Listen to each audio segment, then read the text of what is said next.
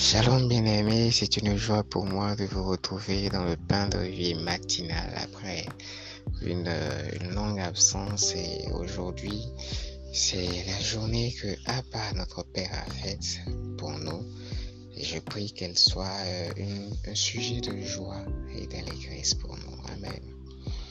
Euh, cette semaine nous parlons de la foi et je voudrais partager avec vous deux clés pour grandir dans la foi. Ces clés sont tirées de la vie de Jésus, notre exemple par excellence dans la foi. La Bible nous révèle dans le livre de Luc, au chapitre 2, verset 52, qu'avant le début de son ministère sur terre, Jésus grandissait sagesse, en stature et en grâce devant Dieu et devant les hommes. Et la croissance en stature est synonyme de maturité dans plusieurs domaines, y compris dans la foi. Et Jésus nous donne un magnifique exemple de croissance en foi à travers l'histoire de la femme à la perte de sang. Vous connaissez tous l'histoire et la réaction de Jésus après la guérison de cette dame nous révèle qu'il a été agréablement surpris du degré de foi de cette dernière. Eh bien, quelque temps après, Jésus est passé à un autre niveau, à une autre dimension de guérison divine et donc à une autre dimension de foi. Et la Bible dit dans Matthieu chapitre 14 verset 36, ils le prièrent de leur permettre seulement de toucher le bord de son vêtement. Et tous ceux qui le touchaient furent guéris. Amen.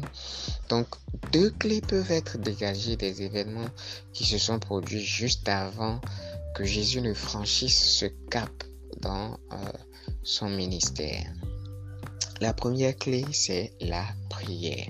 Euh, dans le verset 12 du même chapitre de Matthieu, euh, la Bible nous apprend que les disciples de Jean-Baptiste venaient d'annoncer à Jésus que Jean-Baptiste a été décapité.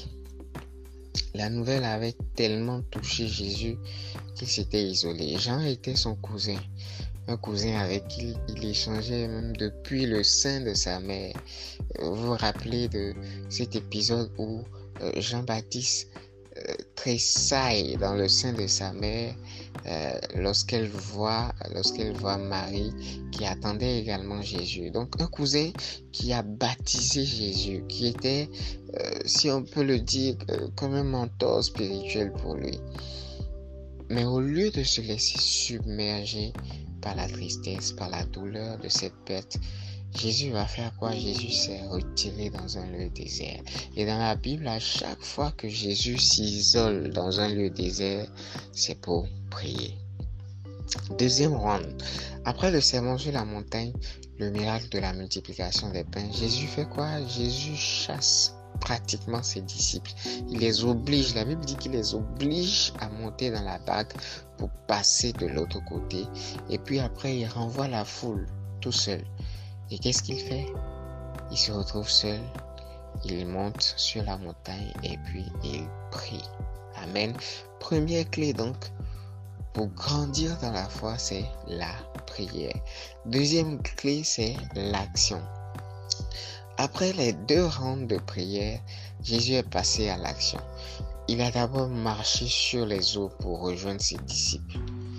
Ensuite, il a traversé la mer avec eux dans la barque et puis il a fait face à tous les malades de Génézareth et de ses environs. Que s'est-il passé ensuite? C'est là que vient le verset 36 du même chapitre de Matthieu 14 que nous avons lu au départ qui dit Ils le prièrent de leur permettre seulement de toucher le bord de son vêtement et tous ceux qui le touchèrent furent guéris. Amen. Il y a une citation que j'aime qui dit, quand il est temps d'agir, il faut prier. Mais nous, chrétiens, nous oublions parfois de passer à l'action après la prière. Et la Bible déclare que la foi sans les œuvres est morte. Après la prière, il faut démontrer les choses que l'on espère et poser des pas de foi, des actes de foi. La foi est une ferme assurance des choses qu'on espère, une démonstration de celles qu'on ne voit pas. Il faut que la foi soit suivie de démonstration. Amen. Et j'ai foi que les deux clés que nous venons de partager nous feront passer, vous et moi, à un autre niveau de foi au nom de Jésus. Ensemble, écrivons euh, en réponse à cet audio, je prie et je passe à l'action. Amen. Shalom chez vous.